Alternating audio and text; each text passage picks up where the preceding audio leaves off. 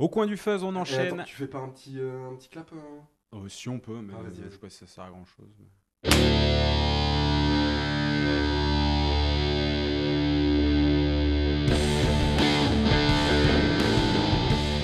Au coin du fuzz, on enchaîne avec les Cramps Songs The Lord Taught Us, les chansons que le bon Dieu nous a appris. C'est le premier album des Cramps, ça c'est un fait.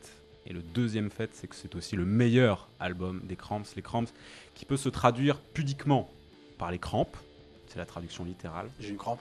J'ai une crampe, I got- I've got the cramps, Ouais, mais ça veut pas dire ça en vrai. I'm cramped. Et oui, parce que c'est aussi le terme qui est utilisé pour les douleurs Tout à menstruelles. fait, oui. Je pense qu'ils ont plutôt pensé à ça plutôt qu'aux qu'aux crampes, euh, aux crampes de mollet, quoi. Mesdames, quand vous avez des douleurs ragnagnaires, eh ben vous pouvez dire euh, j'ai des, j'ai des cramps. C'est des crampes. I have the cramps. Some people call me a teenage idol. They smile and say they envy me. I guess they got no way of knowing how lonely it can be. C'est le mot qu'on utilise pour euh, les douleurs euh, pendant qu'on a les règles. Ça a forcément un rapport avec la musique. C'est pas forcément évident les cramps quand on écoute la première fois, mais au départ c'est quand même un groupe qui se base sur une histoire d'amour. C'est-à-dire que c'est une histoire d'amour entre deux personnes, Eric Perkshire, Perkshire, je sais pas comment on prononce, et Christy Wallace. En 1972, Eric fait un road trip avec un pote et ils prennent en autostop, en autostop, cette fille qui s'appelle Christy. Et c'est le coup de foudre entre les deux, puisqu'ils se, ils se rendent compte qu'ils aiment en fait les mêmes trucs. C'est le, début de plein de La, films la, la Witty, c'est les, et les chats, quoi. et les colliers à coups pour les chats. Yes Et là, c'est le coup de foudre. Ils ont le même Doberman. Exactement. Grosso modo, ils aiment euh, tous les trucs un peu border de la culture américaine, c'est-à-dire les émissions de radio euh, un peu bizarres, les émissions de radio religieuses, ils aiment les films d'horreur, ils aiment euh, la culture 50s dégénérée, c'est-à-dire euh, tous les euh, artistes rockabilly obscurs, euh, les premiers disques rayés, le rock garage, la surf music et le LSD. Ça Ils prennent, ils Ouais. prennent Tout, beaucoup tout de- ça s'entend clairement dans, dans, dans leur production, je trouve. Tout ce que tu viens de dire, le LSD. C'est les, les le- poubelles de l'Amérique. Exactement. En fait, ils ont pris les poubelles de l'Amérique des années 50 et ils, ils mangent dedans. Ils grattent pour trouver des trucs et en fait, c'est ça, c'est leur passion.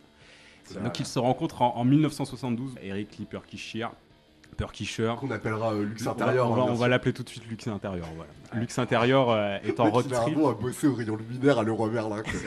luxe intérieur. Dans quel rayon je peux trouver ces étagères Le rayon luxe intérieur? Eric euh, Lee Perkishire, luxe intérieur, fait un road trip aussi parce que dans les années 70, il s'était barré pour pas faire la guerre du Vietnam. Il s'est planqué pour pas aller au Vietnam. Et ça, c'est un peu la classe quand même. Beau gosse. Ten Nugent, il s'était planqué dans la forêt et il était allé après à l'entretien de motivation pour, euh, pour euh, l'armée. Et en fait, il était arrivé après avoir passé je sais plus combien, X semaines dans la forêt, donc il était tout crotteux, il puait la merde. Et en fait, que on l'a vu arriver, on dit non, non, vous allez pas au Vietnam, monsieur. C'est comme ça que lui, il a, il a réussi à pas y aller. Et Lux Intérieur, en fait, c'est s'est barré de chez lui euh, pour pas faire la guerre du Vietnam. Ok. Vous pouvez pas aller au Canada comme tout le monde, non? Bah non, il a préféré le sud. Dans le dans le dans dans l'Ohio, l'Ohio. Faut avoir de la suite dans les idées pour aller au Canada. Faut... je Ouais, pense, je pense réfléchissaient pas si loin que ça. Ils se rencontrent tous les deux en 1972 et ils ne se quitteront plus jamais. Et surtout, tous les deux, ils vont commencer à collectionner les 45 tours.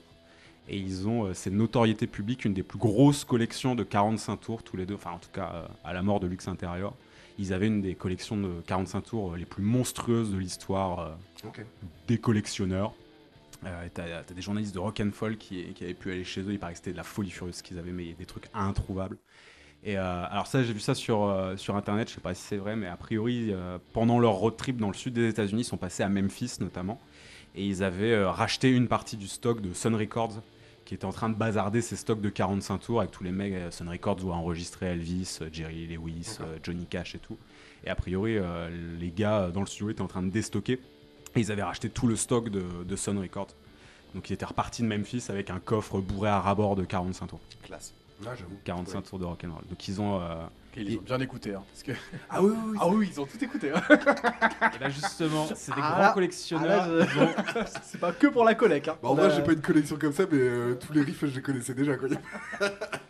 Ils vont se servir de leur collection et de leur culture musicale monstrueuse pour mettre au point leur musique et pour monter un groupe. Donc Eric et Christina vont prendre des pseudos. Donc on a dit lui ce sera Lux Interior.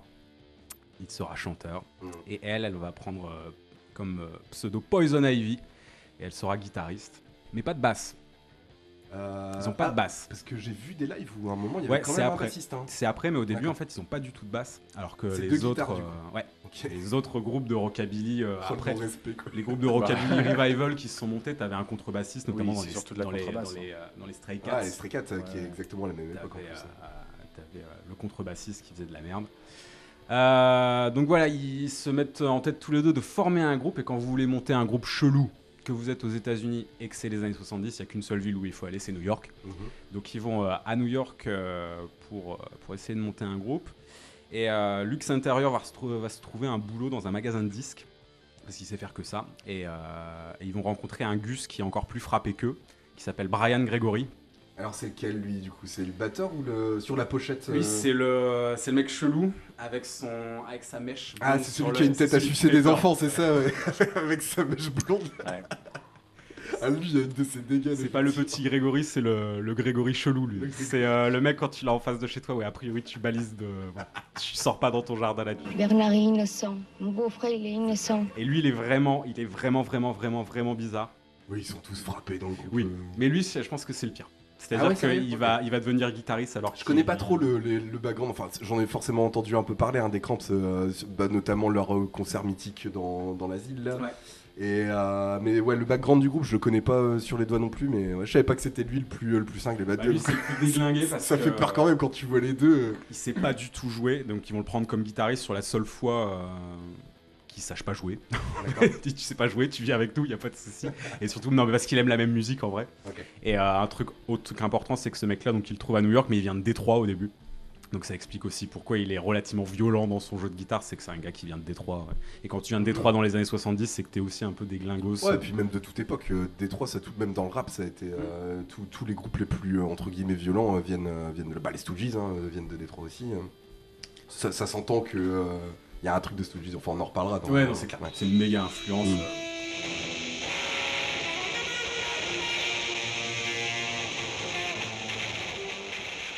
Brian Gregory, c'est pas du tout jouer de la guitare, mais ils vont le prendre quand même parce qu'il fait peur, surtout. C'est surtout, il a, Il a une gueule. il a une tronche, Il a euh, il a une tronche qui effraie les enfants, donc ils le prennent. À la batterie, ils vont essayer plusieurs personnes. Il y a notamment la sœur de Brian Gregory qui va jouer avec eux à un moment. Sa sœur qui sait pas jouer de batterie non plus, mais qui, qui va jouer. de la Ça démarre batterie. très très bien. Ah mais c'est parfait. Ouais, ça. C'est le meilleur concept de groupe, tu vois. Enfin, honnêtement, euh. Alors j'ai un, sérieux doute que. on a écouté plein de disques, mais on sait pas vraiment les jouer. Non, mais début. en, en Non, vrai, mais après, on, en reparlera pendant le pendant, pendant qu'on on regardera l'album, mais t'as as un côté amateurisme de- de- qui, qui crève les et tympans. encore, je trouve que ça va. C'est- peut-être moins profond, tu vois. C'est comme, euh, comme euh, Noodles dans, les, dans Offspring qui a été pris dans le groupe parce que c'était le seul à pouvoir acheter de la bière à l'époque c'est pour ça qu'il Ouais, mais Noodles, il, euh, il joue vite. Il, sait, il y a quand même, même dans les premiers albums, il, sait, il y a quand même un début de talent. Bah, Là, c'est- bah voilà, c'est pas bien joué de la ça guitare. pue l'amateurisme quand même, je c'est- trouve. Si on anticipe sur euh, le disque, t'as quand même un talent de ouf côté chant et côté On en guitare. côté hein. guitare avec euh, Poison Ivy, elle est juste irréprochable. Je finis tout de suite, hein, mais euh, du coup, j'ai regardé des lives aussi de, pour préparer l'épisode de, des Cramps. Et dans les commentaires, t'avais euh, t'avais des mecs qui mettaient Ouais, Poison Ivy, euh, la guitariste la plus euh, sous, euh, sous-estimée du. euh, Sous-côté du- ouais, sous-côté du, euh, du rockabilly, etc. Allez, loulou, calmez-vous quand même. Franchement. En termes de À la- son, c'est monstrueux. Avec- le à- son, à, la même époque, t'as les Stray Cats, euh, Ouais, Brian Setzer quand même, euh, il accouche, il accouche vraiment beaucoup. c'est pas le même propos, tu vois. Les, Ouais. les cramps, les cramps, Oh, c'est, ça se euh, ça se veut beaucoup plus violent que les Stray Cats, et puis c'est pas le même créneau.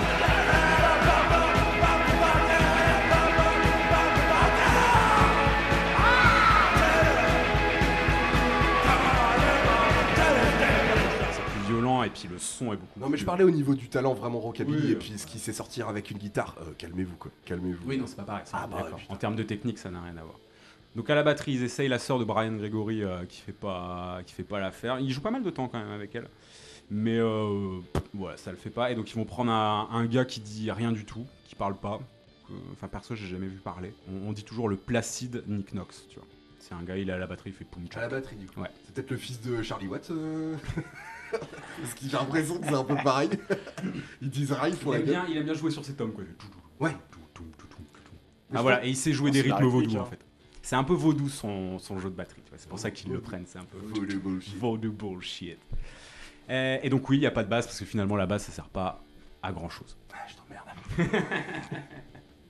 Les Cramps, donc, ils commencent à jouer à New York à l'époque, donc à la milieu-fin, plutôt vers la fin des années 70. C'est important de préciser où ils commencent à, à jouer, où ils évoluent, parce que tu as une scène vraiment à New York à cette époque-là. Comme ils ont, comme ils ont un look, comme ils ont, comme c'est relativement extrême, ils ont un petit fan club et puis ça passe pas inaperçu à New York, quoi. Tu vois, parce que quand tu vois des mecs débarquer comme ça, parce qu'effectivement, luxe intérieur, bon, on le dira après, mais les looks, enfin, le mec est en costard avec des talons aiguilles. Ah. Sur scène, il a des talons aiguilles, tu vois. Euh, Poison Ivy, elle est habillée euh, en léopard Ouais, et ouais. avec des putains de guitares des années 50, ils sont tous sur Gretsch et tout, enfin tu vois, Oui, et puis à fait. maquillés avec Les, des, les guitares les des plus de- du rock'n'roll. quoi. Brian En carte de Gregory. Brian Gregory, il a une Flying V rose à poids. Et c'est quand même la classe, tu vois. Et alors qu'il sait pas jouer, Ouais, tu vois. attends, il- il tronçonne des trucs, il sait pas. fatigue déjà.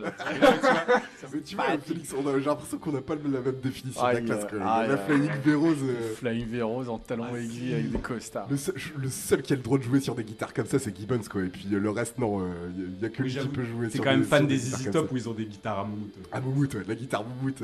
Il n'y a que lui qui peut le faire. Ah ouais, mais là, euh, le style, il est quand même pas pareil, quoi. Ah bah. T'as les. Texans, une belle Ah barbe, des lunettes de soleil, les petits chapeaux. Et puis en euh, plus, ah, euh, avoir, ce look-là au Texas, c'est déjà un statement. Euh, tu l'as à New York, c'est déjà plus déluré qu'au Texas. Tu fais du rock de prisonnier au Texas.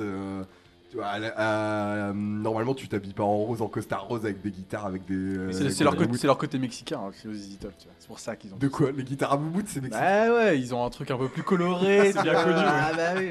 C'est bien que. Ouais, c'est un groupe vachement coloré au final. Ah Ils bah carrément, Bah pour voilà, le coup. Beaucoup T'as plus. de la euh, paillette et tout ça. Puis eux, c'est pas des punks à chiens, ça. Mais tu les vois, ils ont l'air propres. tu vois. Tu sens qu'ils sentent bon, les Easy. Alors que tu les vois sur leur pochette, tu sens qu'ils ont l'air sales, les, les Cramps. Ouais, C'est vrai. Donc, Voilà. C'est pas le même type de crasse, La guitare, elle est, elle est polie, elle est belle. euh. Après, les moumoutes, c'est très années 80 hein, sur les, sur les. Oui, Donc tu peux pas leur enlever les années 80. Après, les crampes, c'est le côté punk à chien aussi qui, euh, qui, qui, qui fait aussi. Ouais, le- à l'époque, à chien talon aiguille, elle n'a pas, elle a pas les masses, quoi. Ouais, mais tu vois un peu quand euh, Thomas il parlait de Détroit, mais la scène de Détroit, tu vois les MC5 et puis euh, les Stooges, c'était au final ça se recoupe un peu au niveau du style. euh, Ouais, ouais. Bah, à New York, t'as un style qui est beaucoup plus arty, entre guillemets. Enfin, Ouais, c'est un truc beaucoup plus intello. C'est punk, mais relativement intellectualisé. Et c'est vrai que les, les Cramps ont une idée derrière ce qu'ils font. Enfin, Lux Intérieur, il cite Marcel Duchamp, tu vois. Enfin, ça n'a rien à voir. Mais, euh, dire, Marcel Duchamp. Marcel Duchamp, I'm a very great fan. Ouais, ils se la pètent, quoi. Mais c'est- non, mais c'est des mecs qui ont fait des études relativement, qui sont pas cons. Tu vois, c'est pas des les idiots du village. Les mecs ont une culture musicale de déglingos. Enfin, Ouais. ils peuvent te sortir des artistes. euh, ils ont tout écouté, quoi. Tu vois. Le rock and roll des années 50, le garage, la surf music, ils connaissent tout. C'est-à-dire qu'ils connaissent les accords, ils connaissent la manière dont les amplis sont réglés. Ils peuvent te citer la moindre phase B du moins de 45 tours. Et c'est de la folie furieuse. Déjà à cette époque, déjà au Ah, début mais des ouais. années 80. Ah ouais, mais les mecs ont une Bah tu vois, ça m'a- pas, euh, ça m'a pas choqué. les ça. mecs ont une culture Attends, ils, avaient, ils avaient 20 ans de musique à écouter, c'est plus simple. Mais là, tu vois, sur. Oui. euh, Non, on en a 70, c'est vachement plus, C'est vachement plus. plus Ouais, tout écouter. Parce que tu vois, sur cet album, t'as quand même la reprise de, du Strychnine des Sonics. Enfin, je pense que dans les années 70, les Sonics, c'est passé relativement inaperçu quand c'est sorti. Il n'y a pas grand monde qui connaît le Strychnine Mhm. des Sonics à cette époque-là. Mm. T'as pas internet, t'as pas machin. Ils sortent Sunglasses After Dark, qui est une chanson qui existe aussi au début, mais c'est un sombre 45 tours, tu vois. Ouais. Oui, c'est vrai, j'avoue, ouais. Enfin, les mecs, raison. ils ont euh, une culture de, de fous furieux. Et donc, ils commencent à New York. et c'est- T'as dit qu'ils étaient sales, mais comme toute la scène new-yorkaise. C'est-à-dire qu'à cette époque-là, à New York, fin des années 70, donc ils jouent euh, avec les Ramones, qui sont toujours là.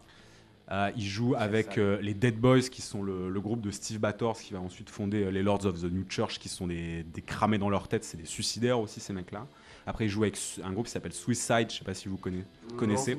C'est un duo euh, électro-noise, mais des années 70, tu vois, avec euh, le chanteur, c'était Alan Vega, et euh, qui a un taré de chez taré. Enfin, il s'écrasait les micros sur, sa, sur la tronche pendant qu'il jouait. Il y a du sang qui giclait dans tous les sens.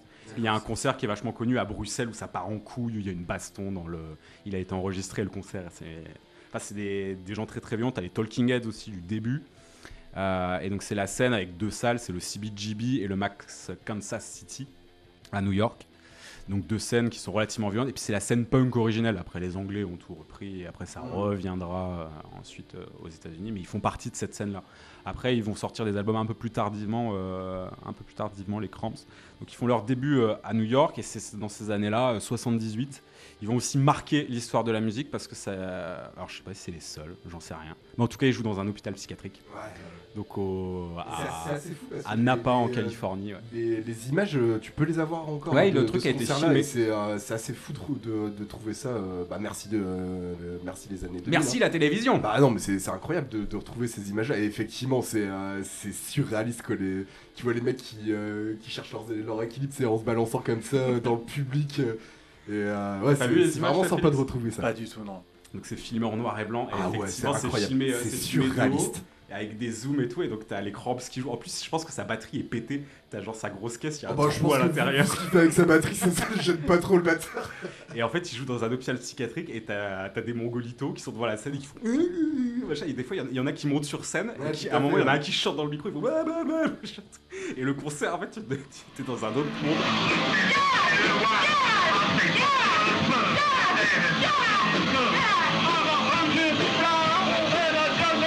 Te demandes c'est qui les plus dingos, tu Ah vois, ouais, si c'est le groupe ou si c'est le mec ou si c'est la foule, tu vois. Est-ce que c'était pas déjà du marketing à l'époque? Non, Non. non, là je pense pas, franchement. Franchement. Non, Tu vois, non. Johnny Cash Ah, qui jouait, franchement. Johnny Cash qui Bah, jouait dans Johnny des Cash- prisons. Bah oui, mais il jouait Bah, pas. ça, c'est Bah, aussi c'est du parce- marketing. C'est parce qu'il était en prison aussi à un moment, euh, Johnny Cash. Oui, euh, tout à fait. Mais voilà, tu vois, les, Alors, les tu vas me cramps dire, eux, ils reprennent sont peut-être- ça. Ils sont peut-être zinzin aussi. C'est par. euh, En fait, ils par allaient juste voir les mimétisme. copains, quoi. Ouais, voilà. Par mimétisme, Johnny Cash, il va en prison en disant Bah voilà, j'ai j'ai traversé un petit peu, on va essayer. Ouais, je pense- je pense sors que de mes la- la dé- addictions. La démarche font- n'est pas la même. Oh, on va voir, on va voir les copains. Vas-y, prends ta guitare, tu vois. Ça va passer un bon moment. Moi, je trouve que c'est marketing et ça fait très euh, Johnny Cash, at Folsom. Et puis il je fait, pense pas ouais, que ce soit comment marketé. ça, Franchement, je pense pas, Félix. Je pense pas. Bah, attends, C'est vraiment un délire, tiens. Genre, c'est New après- York, un peu arty, on se la pète un peu. euh. Ah ouais. Ah, on fait un truc qui sort un petit peu de l'ordinaire. Après, Ah, le non. concert est vraiment monstrueux. Je dis pas que c'est pas stylé, une putain de performance et le mais concert voilà, il est dingue. quoi. Ouais. Donc ils font ce, ce concert à Napa. Alors je sais pas exactement, j'ai pas trouvé quand c'était, mais euh, leur première tournée aussi en dehors de, des États-Unis, c'est en Angleterre en première partie de Police. Ok. C'est-à-dire que t'as Sting et euh, juste avant euh, il y a les Cramps qui À passent. mon avis, ils partent. J'ai pas la même loge. Hein. Donc les Cramps, leur premier, ils vont sortir des singles et après ils vont signer euh, sur une maison de disques, une maison de disques qui s'appelle IRS et donc leur euh, premier euh, EP qui reprend leur premier single sort en 79. Il s'appelle Gravest Hits et donc dessus il y a cinq chansons, je dis ça de mémoire. T'as une reprise euh, de Surfing Bird, la chanson bah. qui fait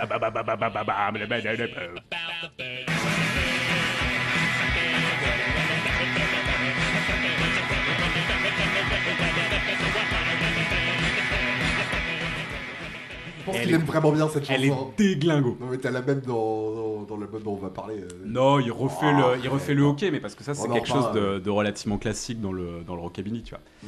Donc il y a une reprise de Surfing Bird, et t'as aussi. C'est les Trashmen, euh, c'est ça, un Surfing ouais. Et t'as une reprise de, de Lonesome Town de Ricky Nelson, qui est une des plus belles chansons de tous les temps. There's a place where lovers go to cry their troubles away.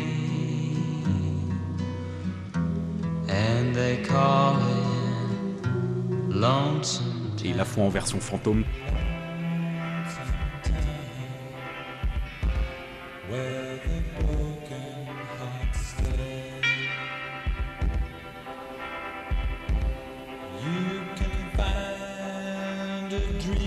Le style des Cramps, donc c'est un mélange de rockabilly, de garage, de surf music, le tout balancé avec euh, haute distorsion. Un peu de punk aussi. Hein. Ouais. Oui, oui, t'as oui. une once de punk Bah, là-dedans. En fait, il... Un poil. Sous poudre. C'est punk, mais parce que voilà, c'est la scène dans laquelle ils ont évolué aussi après. Mais euh, je sais pas, si, je sais pas si c'était fan de punk. Je, je parlais dans, dans l'attitude. Oui, dans l'attitude. Non, dans- dans- quand tu les vois en live, il y a un truc qui euh, déglingué comme ça, qui, qui se dégage quand même du groupe. euh. Mais parce qu'il y a beaucoup de punk en fait qui reprenaient euh, des éléments de rockabilly à cette époque-là. Genre les Clash étaient fans de rockabilly, mais quand ils jouent euh, les Clash Brand New Cadillac, ça n'a rien à voir avec euh, les Cramps qui font du rockabilly. Tu vois. Enfin, les Cramps, c'est un groupe de rock and roll. Enfin, c'est un groupe qui mélange encore une fois rockabilly, garage et surf music. Euh, Pour le coup, les Clash, je, trouve que tu vas plus retrouver le- des influences des Clash chez les Stray Cats dans certains albums, Mm. euh, plutôt que dans plutôt que dans, dans, dans les Cramps. Mais c'est vrai que comparé aux Stray Cats, effectivement, tu as une dimension punk chez les Cramps Ouais, que que t'as pas effectivement chez les Stray Cats. Et donc euh, 79 Gravest Hits, donc leur premier euh, EP qui sort, produit par un gars qui s'appelle Alex Chilton, qui est mine de rien relativement important. Est-ce que vous avez déjà entendu parler d'Alex Chilton? Pas du tout. Bah, de nom, le nom me parle, mais. C'est un gars qui a commencé très tôt parce que c'était le chanteur d'un groupe qui s'appelait les Box Tops, qui avait eu un méga tube qui s'appelait The Letter. Ouais, ouais. I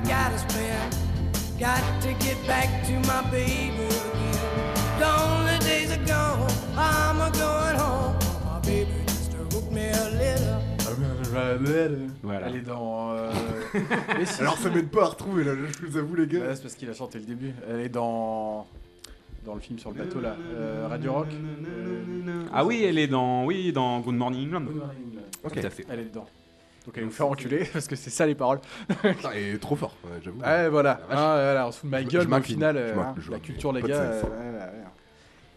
Alex Chilton, donc, qui était euh, guitariste, chanteur des, des box office. Donc il a eu du, du succès très très vite et en fait il a très très mal vécu parce que c'est quelqu'un qui un peu une vie de merde. il a fait d'autres choses, ce gars, non? Ouais, parce qu'après donc il se barre à Memphis. entendu ailleurs, ouais. Parce que lui, effectivement, c'est aussi un grand, grand fan de, du Memphis Sound et de toute l'histoire de la ville de Memphis. Donc euh, Elvis, Johnny Cash, Jerry Lewis sont tous passés enregistrés à Memphis. Après, tu avais la Stax aussi qui était là-bas. Enfin, tu as une vraie scène à Memphis. euh, voilà, ça reste un des épicentres musicaux euh, des États-Unis. Et en fait, Alex Chilton se barre des box-office parce qu'il aime pas avoir du succès. Et ça tombe bien parce qu'il en aura plus jamais. et il se barre à Memphis pour euh, fonder un autre groupe qui s'appelle Big Star. Big Star qui va faire probablement le plus grand album de pop de tous les temps. C'est le premier disque de Big Star. Mais en fait, le disque ne va jamais marcher parce qu'en fait, ils sont sous contrat avec la Stax qui s'effondre à ce moment-là. Et en fait, le, le disque n'est jamais distribué. C'est-à-dire qu'ils l'ont pressé. euh, les, rock, enfin, les, critiques l'ont reçu, ils ont tout dit que c'était le plus grand chef-d'œuvre de l'univers. Et en fait, le disque n'est jamais, euh, ils ont jamais vraiment pu le distribuer. Et en fait, t'as le dans, dans Big Star, t'en avais un autre, le mec avec qui bosse avec Chilton, qui s'appelle euh, Chris Bell, qui euh, va faire une dépression nerveuse à cause de ça parce qu'il avait mis toutes ses tripes dans l'album et il va finir par aller en asile psychiatrique euh, et mourir après d'un accident de bagnole à la con parce qu'il était dépressif. machin. Voilà. Et avec Chilton, c'est pareil, il a une vie de merde, c'est-à-dire que c'est leur album, honnêtement, si vous n'avez jamais écouté le premier Big Star, écoutez-le, c'est le plus bel album de pop de tous les temps. Et en fait, ils vont jamais marcher et ils vont jamais sortir de l'underground. Et Alex Chilton va vraiment vriller aussi et devenir euh, fou furieux. Et lui, pour le coup, il va vraiment devenir punk, mais dans sa tête, et avec une haine de l'industrie musicale et une haine du monde, tu vois. Et c'est pour ça qu'il produit les Cramps, en fait. Je pense que ça, lui, euh, ça va bien dans, sa, dans son éthique, tu vois. C'est fuck it. euh, Nous, on est le truc des origines et fuck it tout le monde. Donc il est dépressif avec Chilton, il déteste la ville, il déteste l'industrie musicale et c'est lui qui va donc produire le premier album des Cramps, donc euh, à Memphis, Songs The Lord Taught Us, on y est. Donc moi je considère que c'est un des plus grands disques de tous les temps. Oh, ah ouais, d'accord. Ah ouais, toi, toi, lui, il va tout de suite. Il est euh. jamais dans la, dans la demi Non, ouais, c'est Ah, clair. mais il vraiment. faut- Un des plus grands disques. Tu te rends compte de ce que tu dis gros Honnêtement, je- soyez dans mon top 15, peut-être même dans mon top 10 des mes albums préférés. Enfin, Alors, je, vois, le trouve monstrueux. Je comprends que les- les- l'écran, ça se passe un truc, il se passe un truc avec. Par contre, euh, je trouve que c'est, euh, ça reste la, performance live où vraiment t'as, t'as le sel du groupe. Euh, sur disque, sur sur sur galette, j'ai, bah, t'as, pas la puissance, enfin la puissance, le, l'état d'esprit que, que tu peux avoir en live et puis les- l'espèce de, de communion que t'as, un peu, comment dire, bah, les gens deviennent fous quoi dans le public. euh, et ça sur sur la galette, tu tu le ressens pas le euh, le- Bah. le- l'esprit euh, l'esprit euh, comment dire euh, Violent. pas violent mais euh, mais pas pas ouais un genre de- pas, pas méditatif mais euh, transcendantal tu vois genre les mecs non mais les mecs ils sont en transe tu regardes les des, des lives des des euh, des euh, Mais alors moi, je c'est ça que- je cherchais euh, Moi, je trouve que ça s'entend justement sur ce disque-là en particulier. Parce que, bon, après, dans le reste de la discographie des Cramps, je trouve que la, voilà, la discographie des Cramps, c'est une discographie monstrueuse. Mais après, le, seul moment où ils ont réussi à capter un son de ouf, c'était quand tu avais Alex Chilton à la production, donc genre pour le l'EP qui sort juste avant Gravest Hits. Et sur ce truc-là, parce que tu as vraiment un son monstrueux. Et en fait, c'est le son. euh, c'est le son des poubelles de l'Amérique, c'est-à-dire que tu reprends tous les trucs border des années 50 et tu les adaptes aux années 70. Et ils ont balancé ça avec de la disto et de, enfin, de la reverb. T'écoutes la reverb Oui, sur ce disque. Et encore une fois, c'est. euh, Ouais, mais ça c'était C'est le- mec, le- le- l'album il sort, euh, dans- euh, il sort en 1980 quoi. Ouais. Enfin, t'as rien de nouveau dans, dans ce qui. Ah, sur le son, moi je trouve que Ah si. non, non, non, mec. Ah, si. Dans les années 80. Sur le son, le son de ce disque, reprendre du rockabilly comme ça avec un son ultra violent, avec de la disto et une reverb de malade, et surtout un chanteur comme ça. Enfin, il y a qui en 1980 qui te fait une, Bah, une prestation comme ça, tu vois Iggy Pop, il fait plus ça depuis très longtemps, quoi, tu vois, sur ses albums.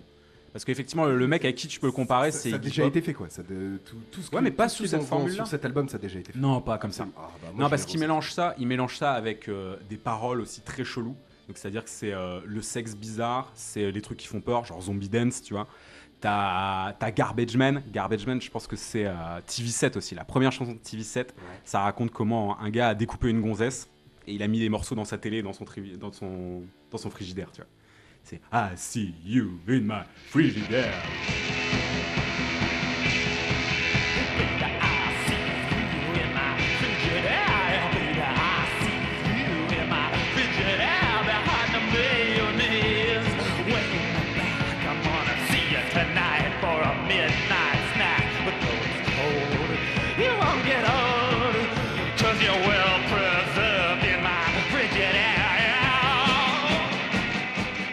Faisais pas, paroles, pour le tu faisais pas du rockabilly avec des paroles comme ça, tu vois. Ah oui, non, non, ça c'est clair. Et euh, Garbage Man, et vous avez la phrase dans Garbage Man qui résume euh, ce que c'est les Cramps, c'est-à-dire one half hillbilly and one half punk, ce qu'on disait tout à l'heure, moitié hillbilly ou moitié punk. Big long legs and one big mouth.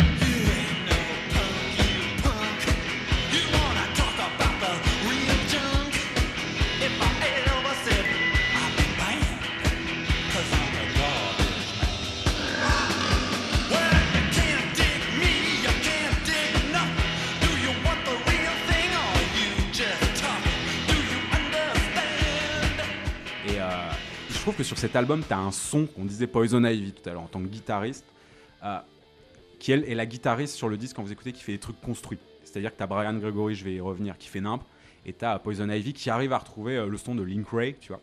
Rumble, enfin, c'est sa plus grande inspiration. Et, euh, Ah, et elle arrive à retrouver. parler après, mais-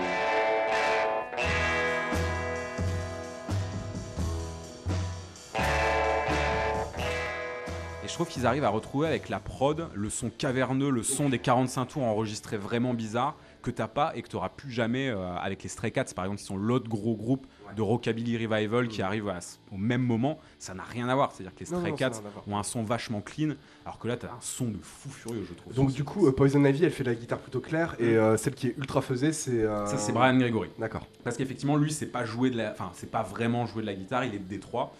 Et euh, ouais, donc il balance ses C'est comme trucs. si le mec Bah, il est de Détroit, il sait pas jouer de la Bah guitare. non, mais vraiment, ouais. Mais non, mais tu vois, c'est comme le guitariste des Stooges, tu vois, t'avais- et même les guitaristes du MC5, t'avais une esthétique de Détroit, t'avais pas dans les autres villes, tu vois. c'est Non, des- mais et puis, ils savaient- c'est- c'était des musiciens quoi. Non, mais je te parle sur le son purement, parce Ah, que lui, oui, tu vois, il a un son euh, avec du fuzz et il tronçonne des Ouais, riffs. non. T'as sur t'as un Garbage son- Man, tu vois, il pour le coup, limite le. Sur Garbage Man, il limite le son du chariot élévateur, tu vois, il fait. Ça fait un peu drone, moi, je trouve, Brian Gregory. T'as des espèces de, de seed guitare qui. euh, qui- Ouais, ouais, ouais, c'est pas faux, ouais. Ouais, ouais, ouais, t'as- C'est génial, qui- Ouais, génial, j'irai pas jusque là, mais. Le il- solo de le solo de Strychnine où ils font n'importe comment, il est monstre. Ah, moi j'ai trouvé horrible. Le, pour Ah, le, mais le solo, je trouve vraiment nul à complètement chier, hein. désaccordé et tout, c'est Je génial. trouve vraiment nul.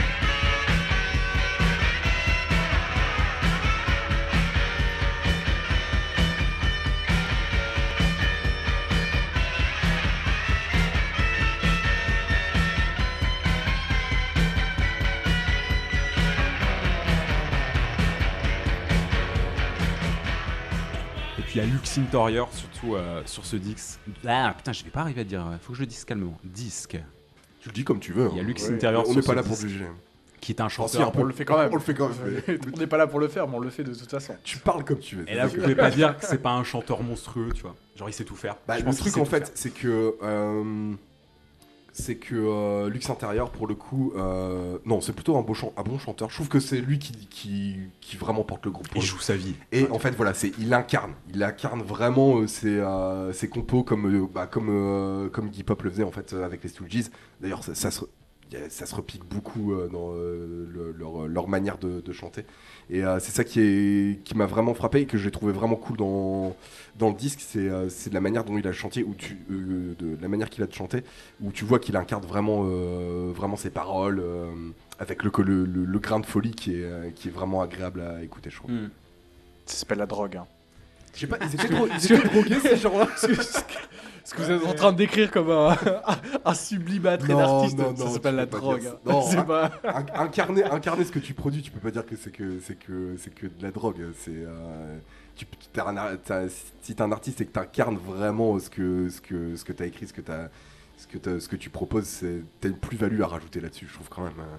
Moi, ce que je trouve génial dans, dans la manière dont il chante, et c'est exactement pareil, enfin, même remarque que pour euh, la guitare de, de Poison Ivy, c'est-à-dire c'est le cahier des charges de tout ce qu'on a fait dans les années 50 et il le réactualise aux années 70 Alors moi, je dans un truc. tu euh, réactualise. ah, vra- si. Ouais, je suis- Moi, je trouve que c'est, euh, il le rend plus méchant, tu vois. Enfin, c'est, t'avais pas forcément de méchanceté quand t'écoutes. Enfin, si, oui, euh, Link Ray, Rumble, c'était violent.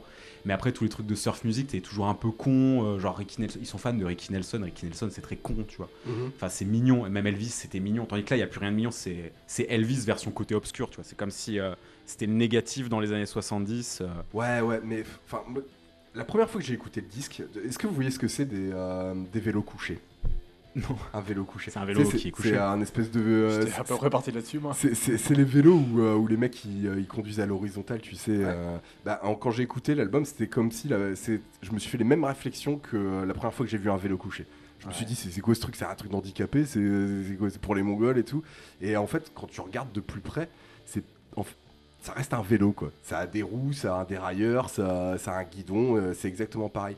Et en fait, c'est un peu le problème que j'ai eu avec l'album, c'est que euh, tout ce que tu entends dans cet album, euh, tu l'as déjà entendu. En fait, l'album, pour moi, il a, il a déjà il a 20 ans de retard à l'époque où il sort. Bien sûr que si. Mais non, c'est vachement plus moderne que les années. Non, Enfin, je te parle vraiment, si. vraiment dans, dans, dans, le songwri- dans le songwriting, le- la composition des riffs, etc.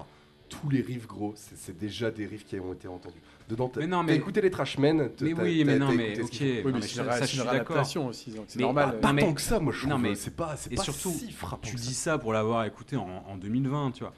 Encore une fois, tu Ah non, ça en moi je pense, je pense que- 1980. ah bah, en 80, mec, tous les riffs, tu les as Mais oui, mais t'as- ce truc-là qui ça- revient. Ça, ça faisait- ça faisait déjà 20 ans mais oui, mais que euh, tu, Ouais, tu- je sais pas, ouais. tu prends Teenage Werewolf, le, le, le riff, c'est bah, c'est ce- c'est celui de Rumble de Link Ray. c'est- Ouais, bien c'est- sûr. C'est pareil, c'est exactement pareil. Ouais, mais il change ça à une chanson où il est avec un. Déjà, Link Ray avait pas de chanteur, donc il rajoute un chant dessus, il rajoute une batterie vaudou, il rajoute euh, un drone Attends, à la, la guitare. des- Et t'as un mec qui hurle, quoi, tu vois, il fait Teenage Werewolf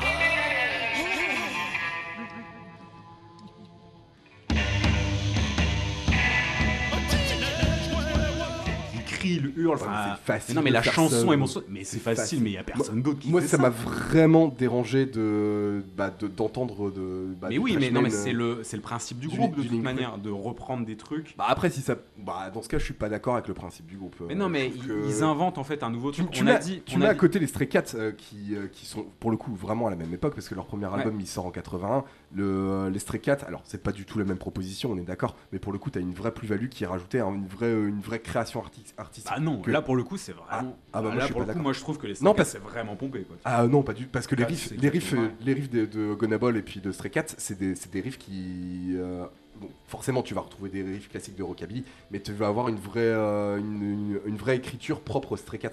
Et au final, dans, moi, ce qui m'a dérangé dans, dans ce disque, c'est que de- dans, dans ce disque-là, des Cramps, euh, tous les riffs sont pompés. Bah, c'est une réinterprétation. C'est comme aujourd'hui, tu Pas t'écoutes tant que ça, un- moi je, moi, je trouve que c'est pas une t'écoutes- en réinterprétation. 2015-16 un Greta Van Fleet qui vient de sortir, euh, qui ressemble, euh, si tu l'écoutes bien, à un copier-coller d'un Aerosmith ou d'un Led Zeppelin, en fait- Led Zeppelin 1, et tu te dis putain, c'est trop bien, alors que tout ça, tu l'as déjà entendu. Mais t'as quand même un petit truc qui change et tu te dis bah voilà, il y a un petit renouveau dans un truc qui a été- déjà été fait des, des dizaines de fois.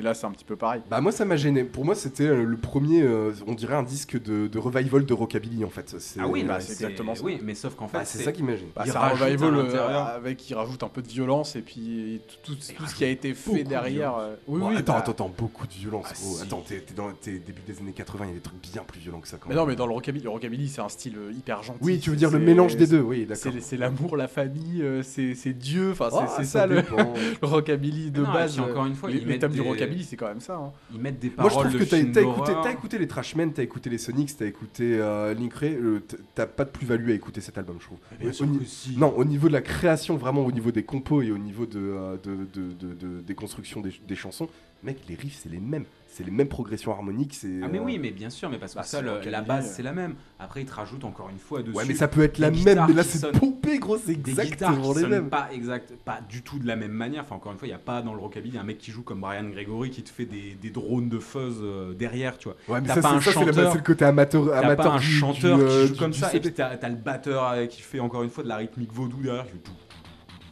Et puis t'as. Ça, c'est un manque de talent, gros. Tu le sens, tu le sens dans l'album. Le Mais côté. non, le- ils font non, il exprès, pue- mais c'est exprès de faire Non, comme il ça. pue l'amateurisme. Non. Non, t'as des pas trucs qui si amateur que ça. moi. Ah, si, si. Moi, Ah. moi j'ai euh, été un peu choqué. Mais. euh, Choqué. Bah ouais, franchement. Oh. Il y a une chanson, je te jure, ça m'a fait penser à un cover band de lycéen, quoi. C'est. euh, non. Ah si si si. C'est euh, Sunglasses After Dark. Moi, je, Ouais. franchement, j'ai l'impression que c'est euh, c'est une reprise de, de lycéen dans les années 80 qui aimait bien le rockabilly. Je, je l'ai Parce vraiment. que celle-là, elle est quand même sacrément violente. C'est celle qui commence par le. Ah, sacré. Attends.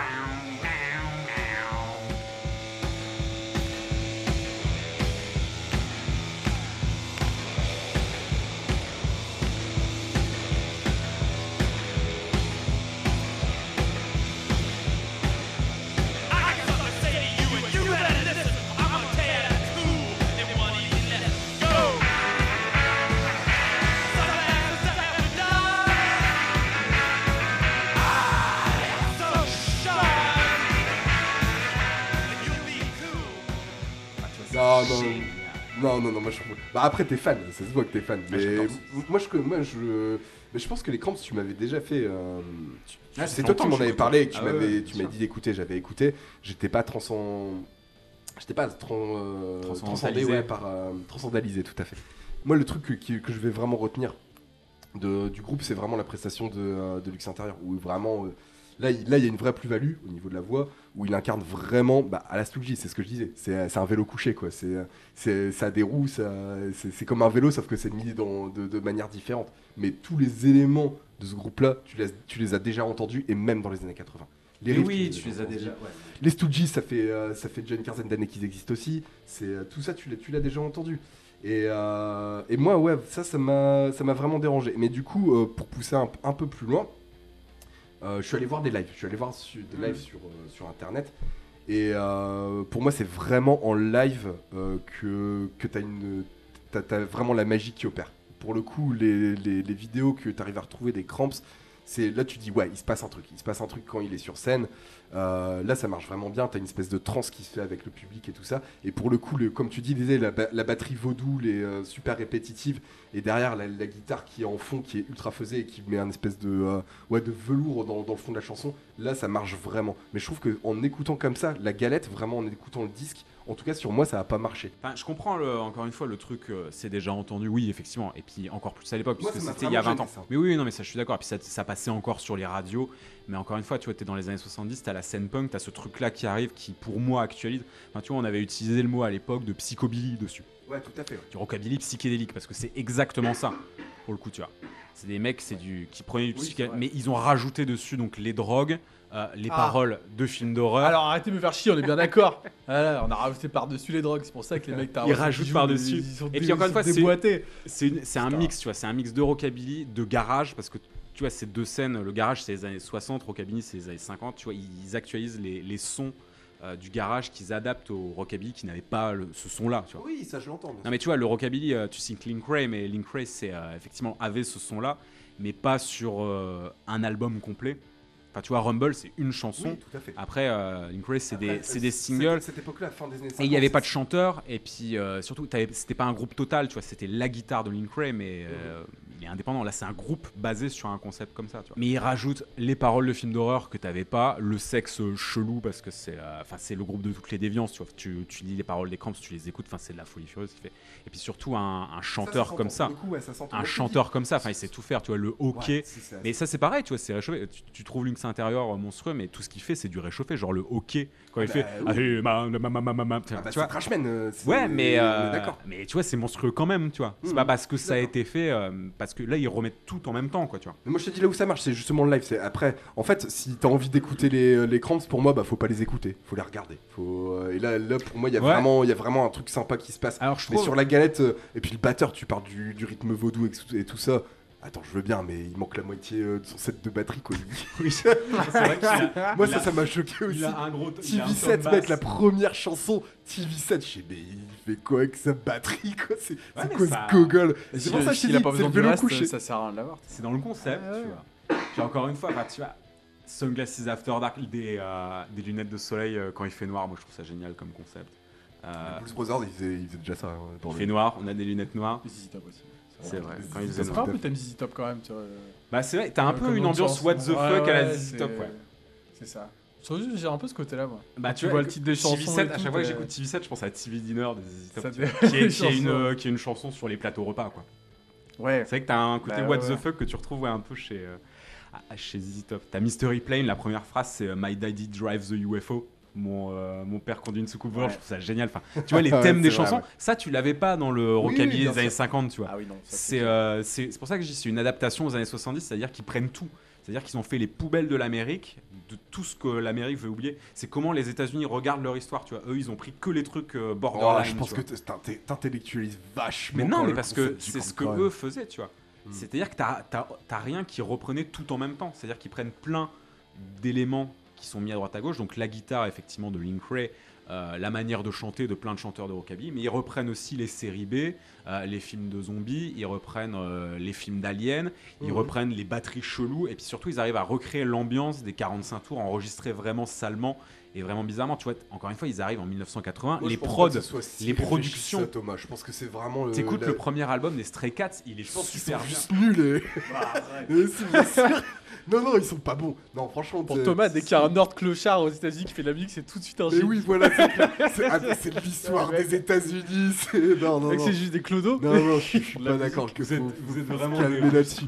Non, non, l'album. Thomas, l'album pue l'amateurisme. Il y a des trucs vraiment, je te dis, où ça faisait cover, cover band lycéen. Mais non, c'est pas des amateuristes parce que Non, pas des amateurs. Le là, producteur, le producteur, encore une fois, c'est Alex Chilton. Il y a un manque Allez de talent évident dans, Allez écouter, dans euh, allez écouter Big Star qui, est, euh, qui fait partie des albums les mieux produits de l'histoire de la musique. Et là, c'est volontairement qu'ils font un truc lo-fi, tu vois. C'est pas euh, parce qu'ils savent pas le faire, tu vois. Alex Chilton, il sait produire un album de fou parce qu'il l'a déjà fait. C'est juste que lui, il veut se venger de l'industrie musicale, donc ils font un truc qui sabote le truc. Ouais, mais tu parles de la production. Moi, je te parle au niveau de vraiment les instruments. Ce Mais non, mais ce que les, les Ils auraient pu se payer un autre guitariste, mais ils gardent le mec parce qu'il fait peur et qu'il sait rien faire, quoi, tu vois. C'est volontaire. Encore une fois, tu peux te le Ah, payer. un vrai guitariste. gymnaste, hein, toi. Tu, euh, à chaque fois, tu trouves le truc Mais pour non, dire, mais- mais non, mais ça c'est voulu. Alors, c'est trop pas voulu. Ah, c'est le côté arty, euh, T'es un groupe- arty Ouais, exactement. euh, aïe aïe aïe. c'est voulu. Putain, ils chez le coiffeur déjà. T'as un groupe. Bordel. Ah non, il est super bien coiffé, Lux Interior. Attends, c'est. Je savais qu'il allait Pour dire le coup, ça. c'est très bien. C'était sûr. Et, Non, euh, mais voilà, voilà, voilà mais ce non, que j'en ai pensé. T'es à New York dans les années 70, tu peux te trouver un guitariste qui sait jouer. Donc, Oui, s'ils alors, gardent ça ce mec-là, c'est pas faux non plus. ah, tu vois, c'est qu'ils ont envie de le garder à un moment. Quoi. Mais moi, Ouais, là-dessus, ouais, pourquoi C'est vrai. bah après, moi j'ai bien aimé l'album. hein. Bah moi, je sais pas que j'ai, c'est pas que j'ai pas c'est- aimé, mais c'est j'ai pas trouvé ça nul, j'ai pas trouvé ça bien non plus. C'est juste que, c'est- pour moi, t'as. Alors oui, par contre, je- moi je trouve qu'il passe inaperçu. Exactement, Ah, je- c'est la première fois que je l'écoute. Bah, moi je l'écoute pour la première fois euh, 40, euh, 40 ans plus tard de sa sortie. Mm. Ça fait ni chaud ni froid. J'entends pas ça en me disant Ah putain, c'est la révolution. Voilà, Mais non, non, j'ai jamais dit que c'était une révolution. Avant qu'il rentre dans Ah mon non. top 100 même, il va falloir vraiment qu'il y, ait- qu'il y ait des groupes qui violent des enfants. hein, parce que franchement. Après, bah, ceci dit, pas- ceci que Gibbons, ils deviennent nazis, quoi. Ah non, mais c'est Et clair. là, tu vires 15 albums de ton top 100. c'est ouais, c'est un peu ça. Non, non, non, mais après, moi, moi j'aime bien Ah, ce que. Je, je trouve dit- que l'album est bien fait, je trouve qu'il joue bien, vraiment, il chante le chant. Oh non, tu peux pas dire qu'il Bah joue si, je trouve qu'il joue bien, tout Ah, est moi, bien je fait. vraiment. Franchement, je Je trouve qu'il y a vraiment un côté amateur dans la guitare fait. et dans la batterie. Non, je- c'est le son qui fait ça, je pense, mais c'est la production et je pense qu'effectivement c'est voulu par contre, parce que s'ils avaient voulu faire autrement, ils auraient largement pu. Surtout à l'époque, euh, à cette époque-là. Donc tu peux pas dire que c'est un album mal produit dans les années 80, c'est impossible, au début de ces années. Ah non, il est pas mal tu produit, peux pas, l'album. Tu peux pas dire ah, le, le son il est comme ça parce qu'il Voilà, pouvait pas faire autrement. Bah non, il- si c'est fait comme ça, c'est parce que ça a été une volonté de départ. Attends, Après- tu, par- tu parles des années 80, et les Ramones, s'ils sortaient des, euh, des, des disques qui cartonnaient dans les années 80, il y en avait pas. Ils, ils- ils- Mais non, ils- mais- ils ont pas cartonné Ah. Genre Rocket ou Rocher, il a pas cartonné, tu vas me dire. Non, Sérieux les Ramones à l'époque ils vendent que dalle. hein. Ils ont vendu plus de t-shirts que d'albums, les Ramones. hein, Comme chez Kevin. C'est le même révolutionnaire. ah, ce serait drôle. Après, on sait pas. hein. J'ai l'album de Charles Manson, mais pourtant, il est juste pas, pour- il est pas fou. tu vois. J'ai l'album. C'est vrai, bah, Le mec, c'est ça y est, il dévoile tout. J'ai l'album de Charles Bah, Manson. j'ai l'album de Charles Manson. mais c'est- non, mais après, moi, j'ai vraiment bien aimé. Je trouve ça, je trouve ça sympa. Je réécouterai pas tous les jours parce que. Ah, parce qu'après, en vrai, c'est quand même toujours pareil. Ah si ouais, les thèmes ouais, changent et tout, bah, c'est toutes ça, les chansons, c'est- c'est les mêmes. Enfin, moi je trouve pas. C'est la même chose sur tout l'album. T'as un album entier de rockabilly psyché. Et... Tu t'as pas trop de Moi différence je trouve que c'est entre les relativement chansons. varié. Tu vois, t'as des, t'as des rock'n'roll très classiques. C'est- Bah, genre les reprises, t'as la reprise de Tear It Up de, de Johnny Burnett qui est, mais qui est apocalyptique. Après, t'as des, des trucs beaucoup plus lents euh, comme. Il y a euh, Fever I- aussi, I Was- ouais. Fever qui était joué ouais. par Elvis. Donc, ça, c'est des, et des reprises. Après, t'as I Was a Teenage Werewolf qui est beaucoup plus lancinante où il se met à hurler. Après, t'as des rock'n'roll très Elles sont rythmés. pas mauvaises hein, les chansons. Mais... Et la reprise Non, de Strychnine, non. elle est monstrueuse. Non, moi je trouve pas. Ah, Franchement, si. je suis un putain de fan des Sonics et, euh, et le solo. Alors ouais, tu dis le Mais solo mais c'est désaccordé tout ça, c'est super. Non mais Ah, ça, je suis assez d'accord avec Pierre pour le non coup. non le solo, le solo de Strychnine, j'ai j'ai vra- là, là j'étais pas content. J'étais vraiment pas content quand je l'ai écouté. moi, les mecs solos putain de désaccordés parce que, parce que c'est cool, je trouve ça chiant parce qu'en Ouais, vrai c'est à moche, fait, ouais. tout, ça, ça reste moche. euh, Il essaye de faire le truc à la fin en plus. euh, je sais pas qui, je pense, je sais pas si c'est euh, Poison Ivy ou, Brian Gregory qui joue, mais enfin bref.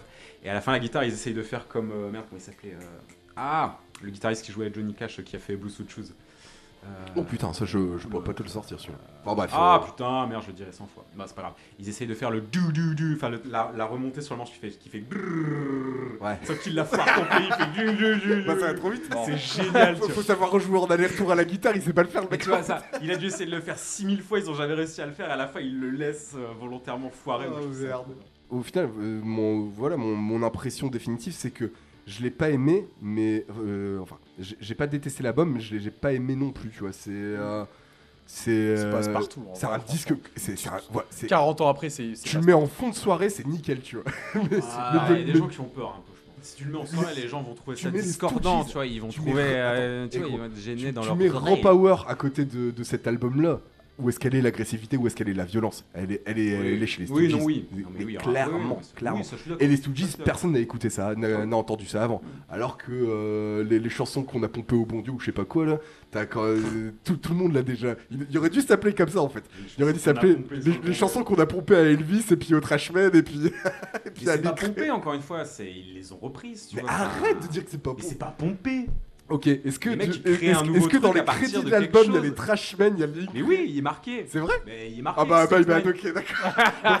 C'est- un- cover band du coup, Mais il les est Cramps. marqué. Il est marqué. Non mais c'est- ça qui me choque le plus, c'est que t'es- c'est que t'es- en 1980. Tu sors cet album, cet album là au début des années 60. Ok là c'est euh, c'est ouf, mais t'es en 1980. Je, vois ce que tu veux dire, mais euh, je veux dire, les Zeppelin, À c'est ce moment-là, pareil, toute, toute l'histoire de la musique, Oui. elle est comme Non, ça. non, pas à ce Bah, point-là. Non, pas au point, pas au si, point. bah non, Bah, non, si, non, t'as non, des, là je t'as suis pas des d'accord. centaines de groupes. Pas, pas au bah, point de, re- reprendre, de reprendre note pour note les progressions harmoniques à la guitare, les riffs, les, re- les descentes que là, là c'est du note pour note. Bah oui, je dis, Teenage Warwolf, c'est Rumble. Ah oui, de Ah mais oui, oui, d'accord. Mais Mais ça, c'est une inspiration clairement mise. Bah, après, dans, ce cas-là, dans, le- tu dans le rockabilly, dans le rockabilly, tout le monde a pompé tout le monde. C'est- t'as le même son chez tout le monde. Oui, mais là t'es en 1980, Félix. Il y a un Je gros truc sur les paroles. 1980. Il y a un gros truc sur les paroles. encore une fois, tu peux faire la même remarque sur les Ramones qui prennent les chansons des années 60. Enfin, quand ils font euh, Do You Wanna Dance, tu regardes les accords. Blitzkrieg Bob, c'est les mêmes, mais dans un autre sens. mais c'est ponctuel sur un, album. ponctuel Bah sur Rocket Russia, t'as pas t'as pas que du pont, euh, c'est pas euh, repompé comme ça. Oui, mais les accords qu'ils font sur Do You Wanna Dance, ils les font dans un autre sens. C'est pas pour, aussi euh, évident que je que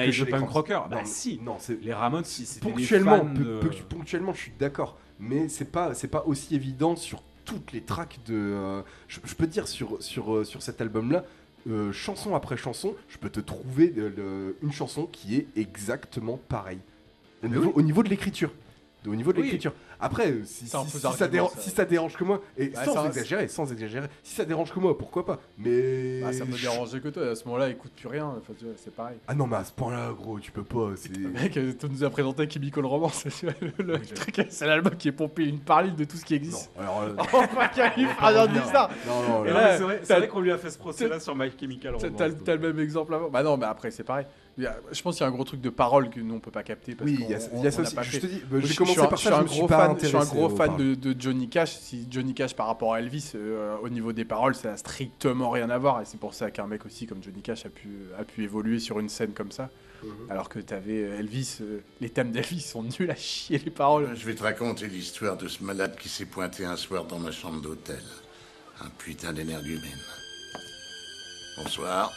Qu'est-ce que vous faites dans ma chambre? Vous avez un truc à me demander? Aime-moi tendre. Aime-moi vrai. Ça veut dire quoi ces conneries? Ça veut dire aime-moi tendre et aime-moi vrai. Moi, ce que je vois, c'est que dans deux secondes, je vais te botter le cul. Bon, après, les aliens, les trucs. bon. Mais non, mais ça C'est des camés quoi. hein, tu vois. Ah, ça va, faut arrêter. Ça, c'est quelque chose qu'avait. Euh, bah non, quelque chose euh, les Ramones aussi, tu vois. Ils faisaient des chansons sur euh, la Seconde Guerre mondiale, sur le Vietnam et sur taper des enfants avec des battes de baseball, tu vois. Là-dessus, c'est relativement proche. Après, ça, fait, ça ouais. fait- ça fait quand même délire de camé. Après, j'ai jamais dit que Ah c'était révolutionnaire. Tu vois. Je le trouve monstrueux, mais je dirais pas à dire que ça a changé la face, l'histoire de la musique, pas du tout. Tu vois. Il y a eu une scène après Psychobilly, mais Pourquoi tu fous celui-là, sachant tout ce que t'écoutes, pourquoi celui-là tu le foutrais dans ton Parce que je 10 le- ou Bah ouais, c'est ça que 15? je comprends. Non, En parce fait, que je le trouve vraiment parfait du début à la fin ce disque. T'as tout au même endroit, au même moment. Tu vois, tout- toute l'histoire euh, de, la musique américaine, borderline, pendant 20 ans, tout est condensé là-dessus, euh, balancé avec euh, un volume monstrueux. tu vois. C'est pour ça que je le trouve dingue. Et après, je trouve que la performance dessus, les sons des Alors, toi, y a guitares. pas beaucoup de groupes qui font ça non plus, quoi.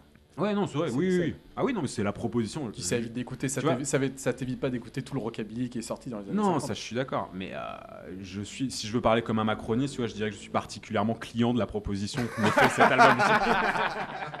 Et là, c'est le communicant qui parle. non, mais je suis client, tu vois, d'un truc comme ça. Tu vois, des mecs Ouais, qui ouais. reprennent des trucs, euh, qui sont fans et qui Ouais, les reprennent et qui balancent. Bah oui, non, mais j'aime bien, tu vois. De base, tu vois, C'est ça me fait rire. bazooka moderne, tu vois. Ils prennent le, Fatal Bazooka. ils prennent le petit Oh, très truc et puis ils changent avec du rap et ça. Je Mais non, mais comprends tu vois, l'idée maintenant. Led Zeppelin, le moment où je préfère Led Zeppelin, c'est quand ils pompent des trucs et qu'ils se marrent avec et qu'ils font un truc monstrueux. La version de, de Led Zeppelin de, de The Hunter d'Albert King, je la trouve dix fois meilleure que l'original. J'aime beaucoup, moi, les reprises balancées. euh, quand tu fais une reprise et que tu la déglingues, moi j'adore ça, tu vois. C'est toujours mes chansons préférées chez les groupes. Tu vois, genre euh, Deep Purple, Shining Time, c'est une- c'est pompé sur Ouais, un, donc, les groupe de un hits super super cover band, on est d'accord. Mais hein. c'est pas un cover band parce qu'il crée, il crée quelque chose de nouveau, tu vois. Je- Moi, je trouve je c'est l'ai pas ressenti chose comme ça. En tout cas, toi, Félix, t'as bien aimé. Bah, Mais j'ai- j'ai- c'est j'ai- c'est pas que j'ai pas aimé, mais je euh, jamais je le mettrais euh, dans, dans un groupe, enfin dans, dans jamais je le considérais comme un groupe qui euh, dans un, dans un top 100, dans, dans tout ce que tu veux. c'est, euh, Moi, tu, je le mettrais jamais là-dedans. tu me le passes, je fais pas la grimace parce que je trouve ça rigolo. Non, ça s'écoute, hein, clairement. Les trucs, Ça- euh, les trucs clair. dissonants, moi ça me dérange pas trop, mais euh, après faut faire attention quand même parce qu'au bout d'un moment ça commence à se saouler. Ils le font pas trop encore, je trouve ça va. Des trucs euh, complètement désaccordés. Non, machin. non, non. T'as pas ça tout le temps donc, donc ça passe. Mm. Après, moi j'ai quand même des petits soucis sur des fois l'enregistrement où t'as l'impression qu'il y en a un qui est dans un chiotte, euh, dans sa poubelle et puis. euh, C'est Tu même ouais, d'accord. C'est pas, c'est- même pas ça qui m'a gêné. Non, mais voilà, c'est dans l'ambiance de l'album. moi, c'est vraiment les copier-coller c'est qui vrai m'ont m'ont euh, gêné. écouter ça pendant, pendant deux heures, bon, tu, Bah, à ce tu, sa- tu satures un petit peu vite parce que parce qu'en en vrai, la- la- l'album, c'est un vrai album qui continue. et T'as un peu l'impression d'entendre toujours le, le même son. Quoi. Je, je trouve pas ça hyper original entre chaque chanson. Après, c'est pas ce qu'ils font et, et voilà. euh, Je dis ça, moi j'écoute Après, plein, En fait, euh, Thomas, font la même musique depuis c'est- 50 ans. Ce que, ce que tu, sont- ce que tu vois comme de la citation et tout ça, moi je le vois comme de l'amateurisme et puis euh, du, du manque d'idées. Bah moi je, je- franchement je l'ai vu comme ça. je- c'est pas à partir du moment où ch- tu choisis de le faire, c'est pas de l'amateurisme. Les mecs sont fans, ils ont J'en la, sais rien s'ils ont Mais- choisi de le faire. Ils, Ils ont, ont- choisi ils de ont- le faire parce qu'ils savaient peut-être pas faire autre chose. les hein, Gus, ils sais ont la plus grande collection de 45 tours au Kabylie de tous les temps, tu vois. Tu vas pas me dire que c'est de l'amateurisme. C'est juste ils sont fans, tu vois. Ils ont juste envie de faire cette musique-là, Ouais, mais adaptée. Bah, tout ça je savais et pas. encore une fois, vois. le mec, ça euh, change pas mon avis. le mec euh, joue euh, sur scène à Après- moitié à poil avec des talons aiguilles. Il choisit de le Bah, faire, ça, les. Stooges ils le faisaient avant aussi. Pas avec des talons aiguilles. Ouais, pas avec des talons aiguilles, mais à moitié à poil ils le faisaient. non, mais et Lux Interior a perdu toutes ses dents à force de foutre son micro dans sa bouche. Oui, Et à vrai, force de faire, le euh, faisait. euh, à force de faire. Tu vois. Et ça, Iggy Pop le faisait même pas, tu vois. Iggy Pop est pas allé jusque-là, tu vois. Lui, foutait son micro dans- dans sa bouche comme ça et il le non, il, retirait il montrait sa bite sur scène, c'est différent. je- Et euh, il Et le C'est montre. pour il ça le qu'il a perdu aussi. ses dents, tu penses Ah, il le Ouais. Ah ouais, à force de retirer les micros. C'est pas le crack. C'est pas la drogue, c'est pas la drogue du tout qui a perdu ses dents, c'est ce qu'il a mangé un Non mais franchement le mec il est tellement fan. Prenez vraiment les gens pour il des cons là. il, va te combler tous les manquements du groupe par, Ouais, du génie quoi. Non, non. Il y a peut-être des talons aigus juste parce que le gars il avait pas de chaussures en fait. Il a- Il, trouvé ça dans la rue. Le mec il est fan au point où il, te- C'est quoi il, va, il va tout justifier en fait. Il va tout C'est vrai que là justifier. c'est trop, c'est tout Je vous avais fait une petite compile des surnoms de Lux Interior parce que son, c'est déjà un surnom, mais il avait d'autres surnoms, genre Elvis Frankenstein from Hell, Sympa j'avoue. stylé. Hein ouais. le Honky Tonk Punk Wild Man. Oh. Ok. Un peu long mais j'avoue il Ah, a... celui-là, il est encore plus long. Le Ding Dong Daddy from Didi Wadidi. Génial, hein Non mais il y a pas de drogue par contre.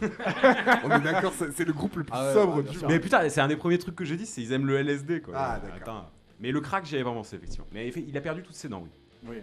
Mais il se mettait aussi des, micros dans la bouche. Non, mais sur scène, effectivement, il joue Je pense, je pense pas que ce soit une histoire du micro. Tu sais, il y a, il y a Eddie Van Halen qui a porté plainte contre Dunlop parce qu'il a eu un cancer de la langue euh, parce qu'il se mettait les, euh, Les médiateurs. les médiateurs dans la bouche. Donc euh, arrêtez. euh, Non, c'est véridique. Véridique. Véridique. Ouais, j'étais genre. Bah, sais, c'est aux États-Unis. hein, dès qu'il y a un truc, tu essayes de faire un procès. Et en gros, il y a des avocats qui sont allés le voir. Quand il avait un cancer de la langue en disant Attends, vous pouvez faire un procès à Dunlop parce que vous mettez toujours vos. euh, Et c'est vrai qu'il le faisait tout le temps. Vous mettez vos euh, médiateurs dans la bouche, mais euh, c'est pareil avec euh, Après, l'X il intérieur et puis les. et puis, mais oui, j'avoue, gros, c'est peut-être ce que tu t'es mis dans, dans la Mais et dans euh, le pif pendant toutes ces années. C'est Michael Je pense pas que Douglas. ce soit les. les Ça va, pas passer, ça va pas passer auprès du juge, ça. monsieur. Non, ça non, c'est pas ça. C'est Je veux Michael- même pas au tribunal. hein. C'est Michael Douglas aussi qui a eu un cancer de la langue. Il avait dit lui que c'était à force de faire des cunis. Des cunilingus, ouais, tout à fait, ouais, exact. Bah, tu vois, c'est exactement pareil. La classe. Il s'est vendu comment l'album d'ailleurs euh Bah, honnêtement, ils ont pas une grosse grosse carrière. À ton avis euh. Putain, eh, je sais pas. Ah, tourne là, tu dis. Le miroir de l'Amérique, il y a pas beaucoup de gens qui se sont retrouvés dedans, hein, je te le dis. Tu dis que ça passe. euh, tu dis que Pas ça passe en. puritain, je Tu dis que ça passe en soirée, mais c'est pas easy listening comme disent, tu vois. Ah, moi je trouve ça très. si, What? si. Ah, si, si, si, moi je trouve Non. ça facile à écouter. Ça dépend Ah, avec qui. Ça dépend avec qui hein. Mais pareil, Ah, non, mais non. en 1980, t'avais des trucs bien plus compliqués à écouter. Mais non, mais oui, mais t'as toujours pire, euh, effectivement, euh, Pierre. Ça, je suis d'accord. Mm. Il y a toujours des trucs pires. Mais je veux dire, c'est pas easy listening. Ah, moi tu, je trouve que si. tu peux pas passer ça dans un cabinet, dans une salle d'attente chez un dentiste. Bah oui, pas, pas dans l'ascenseur. Bah non, mais c'est ça que j'appelle easy listening, tu vois. Ok. En vrai. Pas. Non, non, c'est pas easy listening. Mais je pense vraiment que les Cramps, et j'en suis même sûr, c'est que t'as un truc religieux dans leur tête vis-à-vis de cette musique-là, tu vois. C'est qu'ils pensent vraiment que c'est euh, Ouais, les chansons que le bon Dieu nous a ça, ça, je, ça, je bien. Ils considèrent que c'est euh, immanent, quoi, tu vois. Je veux bien l'entendre. Ah, ça, tu veux bien l'entendre. Oui, non, mais parce que c'est tout, c'est tout, c'est toute la, la philosophie et puis l'aura qu'a le groupe. Moi, que, tout ça, je le, je le sais pas, tu vois. Quand, quand je mets la, quand je le, quand je mets la galette, quand je l'écoute, euh, j'écoute euh, ce qui sort des enceintes, quoi. Euh, mais si quand, nous, quand si j'entends nous, ça, on sait pas, les autres non plus, ils savent pas. tu vois. Il y a, bah, a que pour le groupe que ça Comme Thomas qui s'est vraiment intéressé au groupe, tu vois. Mais, euh, mais ils sont Oh, non, je- non, pour le coup, je pense que c'est vraiment un groupe où t'as vraiment des fans hardcore. Va, va sur des. Je te dis, c'est ce que je disais en début d'é- en Ouais. début La, d'épisode. la- la scène fan hardcore de ces mecs-là, ils sont, ils sont combien enfin, tu, vois, tu Ah non, non, pas- non, non, non, je pense qu'ils sont Si, beaucoup. ouais, ouais, tu, vas, tu voir des. très suivi, et notamment en, en France et en Europe. Enfin, c'est un groupe qui a été très, très, très, très suivi. C'est un groupe de gens qui se la pètent. Non. Ouais, Oh. Est-ce qu'il y a, pas, y a pas un peu de Andy Warhol dedans euh, Non, jamais. Ouais, non, non, non. Ah, La, suite, euh, la suite du groupe, elle dit quoi après Sur la discographie, tout ça. Alors, Oui, la- qu'est-ce qu'ils ont bah fait oui, après parce ouais. que c'est ça qui est intéressant. Et là, tu vas voir Bien qu'à mon avis, bien ça va se la péter de ouf. Non, non, pas du tout. Ah, Non. ah, Il a vas-y. apporté un monocle Attends. et tout. Regarde des trucs. Non, non, non. Il a pris des petites baskets cette fois parce que. Ah, Non, non, pas du tout. Il est en Stan Smith maintenant. Avec des Aïe aïe aïe. Adidas, mais euh, ça. Non, parce que 20 ans plus tard. Je voulais stylé. dire, je voulais dire tout à l'heure que tu trouvais euh, l'album un peu dissonant et effectivement la Ouais. production, je trouve, est, est pas easy listening. Encore une fois, la, la production est vraiment bizarre. La production est suspecte. Moi, j'appelle ça, un- c'est un truc suspect. Tu vois, c'est louche. Tu vois. C'est- Et en fait, après, effectivement, ça va être mieux produit parce qu'ils vont plus produire avec Alex Chilton et après, c'est beaucoup, c'est moins agressif. La production est beaucoup moins agressive et t'as plus de trucs dissonants à partir de l'album d'après qui s'appelle Psychedelic Jungle. Mais aussi parce que t'as plus Brian Gregory. Parce que Brian Gregory donc se barre juste après ça. C'est le, le mec bizarre euh, qui joue Oui, oui, avec non, sa mais je vois flying bien. V C'est à lui qui a une tête à sucer des enfants. Ouais, Voilà. Celui qui savait pas jouer. et ouais, ouais, les- voilà. Mais qui a fait ça normalement. Donc Ouais, après, voilà, il y avait plus son là. Mais, mais, mais Félix, c'est Ouais. du génie. C'est du Ah. génie. C'est du génie. Automatiquement, La mauvaise foi du mec. Et, la- Bise au grand et à l'époque, et à l'époque dans la presse, on dit qu'il se, qu'il part pour euh, pour aller euh, poursuivre sa quête satanique. Ah, ça, ça m'intéresse. Et Moi, en fait, pendant très longtemps, Mathieu. pendant très longtemps, on a cru qu'il était Sa parti. euh, quête satanique. Ça quête satanique. Putain de merde. Pendant très longtemps, on a pensé qu'il venait du satanisme, mais en fait, après, les Cramps ont dit que c'était un bullshit de la maison de disques et qu'il était juste accro à l'héroïne et donc il était parti. Ah, ouais. Donc Brian Gregory s'en va et ils prennent euh, à la guitare euh, un mec qui s'appelle Kid Congo Powers, qui était le guitariste d'un groupe qui s'appelait le Gun Club, qui était fan des Cramps. C'était Ok. un groupe de Los Angeles avec Jeffrey Lee Pierce euh, qui sort un album euh, pareil qu'on avait appelé euh, de Voodoo Country, de Voodoo Blues Country. D'accord. Le, bien premier album du, du Gun Club s'appelle euh, Fire of Love et puis euh, ouais, c'est un truc un peu vaudou, euh, un peu pareil que les Cramps mais en moins moins starbé et moins moins de disto, moins moins de mais très très bizarre aussi, très suspect également. Donc il- le deuxième bien album ce- ce- cet adjectif. albums, c'est- La production est suspecte. donc le deuxième album Psychedelic Jungle qui est beaucoup plus calme, qui est très stylé. Après je trouve qu'il est pas du tout au niveau de Songs the, the Lord Taught Us. Pour toi, c'est le, le, le meilleur. C'est le meilleur. Le ouais. premier. Parce qu'il y a la prod, parce qu'il y a la prod que la et encore une fois qui sont habités sur ce, enfin sur ce disque, ils sont ils sont fous furieux. Après le reste de la discographie, c'est toujours bien, mais ça ça devient plus fou furieux en fait. C'est plus, euh, ils sont plus au niveau de dinguerie qu'ils ont sur ce, sur ce. Mais au bout d'un moment, est-ce qu'ils composent des vraies chansons eux-mêmes euh, Ouais, avec euh, des mais- riffs qu'ils font eux-mêmes euh Bah genre là, Garbage Man. Oui, bah, bah, pour revenir, alors on va peut-être parler vite fait de, de la tracklist, mais Garbage Man c'était ma préférée. Ouais, Parce bah, que c'est là où le batteur il commence à jouer aussi. Parce que sur TV7 et Rock the Moon, bah il, il a, il a- il a un tome, il tape dessus comme mon fils de deux ans quoi.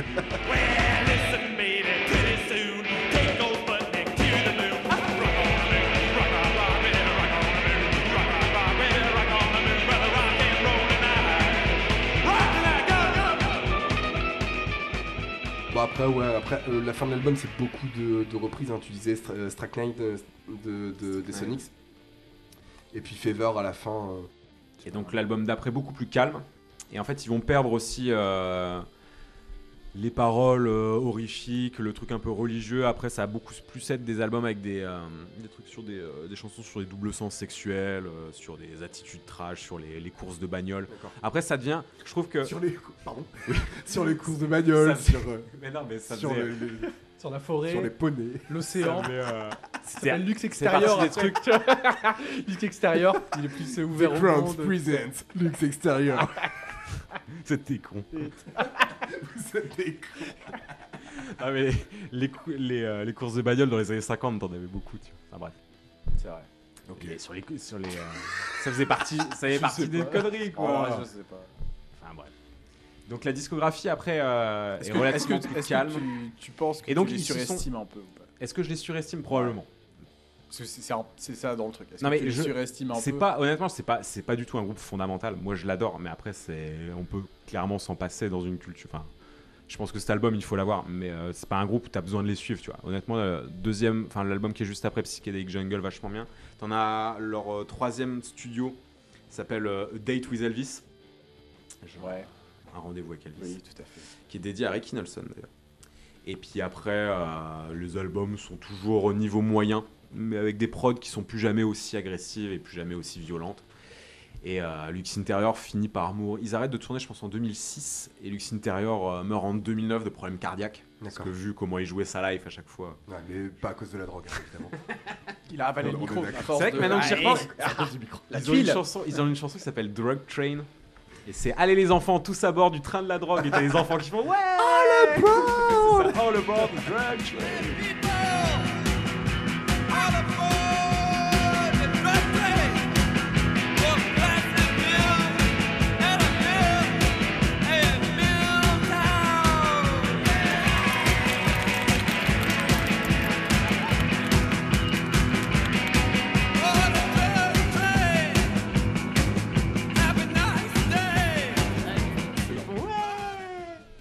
Mais effectivement, oui, la disco. Mais ils se prendront jamais, euh, pour le coup, ça ne deviendra jamais un groupe intello. Ils vont avoir des problèmes avec leur maison de disques, ce qui va les empêcher pendant très longtemps de sortir des disques. Ils sortent. Quel euh, genre de problème? euh, Ils Allons faisaient pas verser euh, leurs royalties.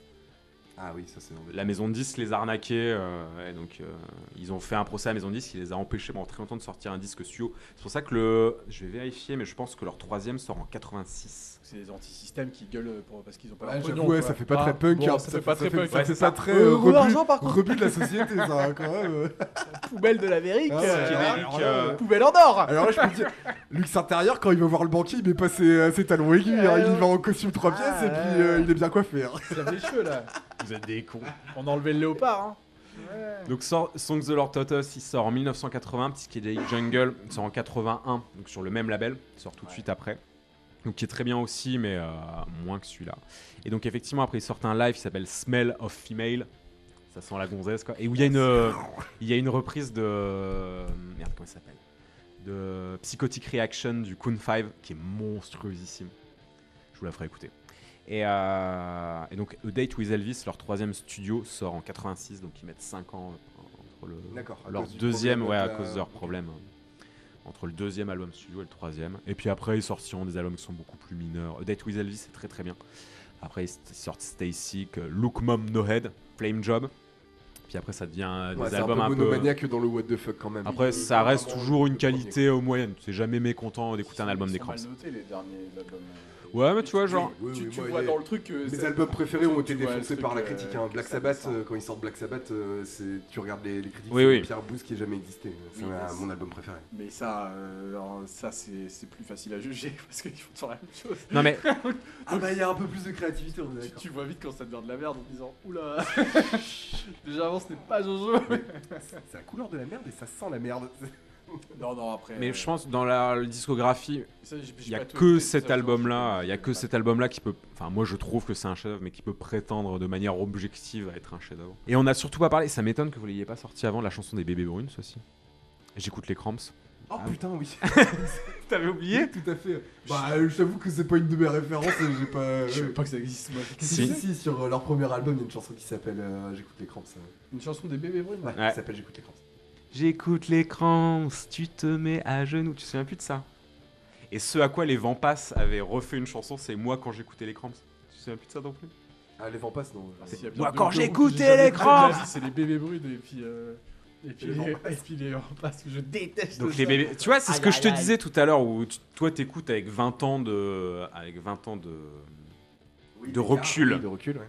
Bah tu vois la chanson des bébés brunes donc qui ont clairement écouté avec 20 ans de recul, les paroles c'est j'écoute les Cramps, tu te mets à genoux et donc les vents passent qui ont écouté ça à l'époque dans leur chanson qu'ils font en réponse aux bébés brunes, c'est moi quand j'écoutais les Cramps, personne se mettait à genoux parce qu'encore une fois c'était euh, c'était louche, tu vois d'écouter ça. Ouais, ouais, ouais, oui, oui, bon. À d'autres, quoi. c'est- À d'autres. On n'a pas le même recul aujourd'hui, c'est- on est plus blasé de ça parce qu'on en, on en a trop vu des groupes comme ça. Oui. Ah oui, non, mais Voilà, ça, c'est sûr. C'est ça le truc. C'est la, Ah, c'est la nouveauté moi, à ce qui me l'époque. dérange, c'est que même à l'époque, euh, des groupes comme ça, ça existait déjà. Je te dis, les Stooges. euh, C'était moins satellite. C'est pas pareil, ouais. c'est pas c'est pas la- je refais mon macroniste, c'est pas la même proposition. D'accord. Bon, écoute, tu peux faire tout ce que tu veux, mais évite de marcher sur mes chaussures en suédine bleue. C'est quoi ça? Ne sois pas cruel. Un pour l'argent, Allez, on remballe Bah ouais, allez, on est bon. Deux pour le spectacle, et trois pour le caillou. Et voilà, c'était mon souvenir.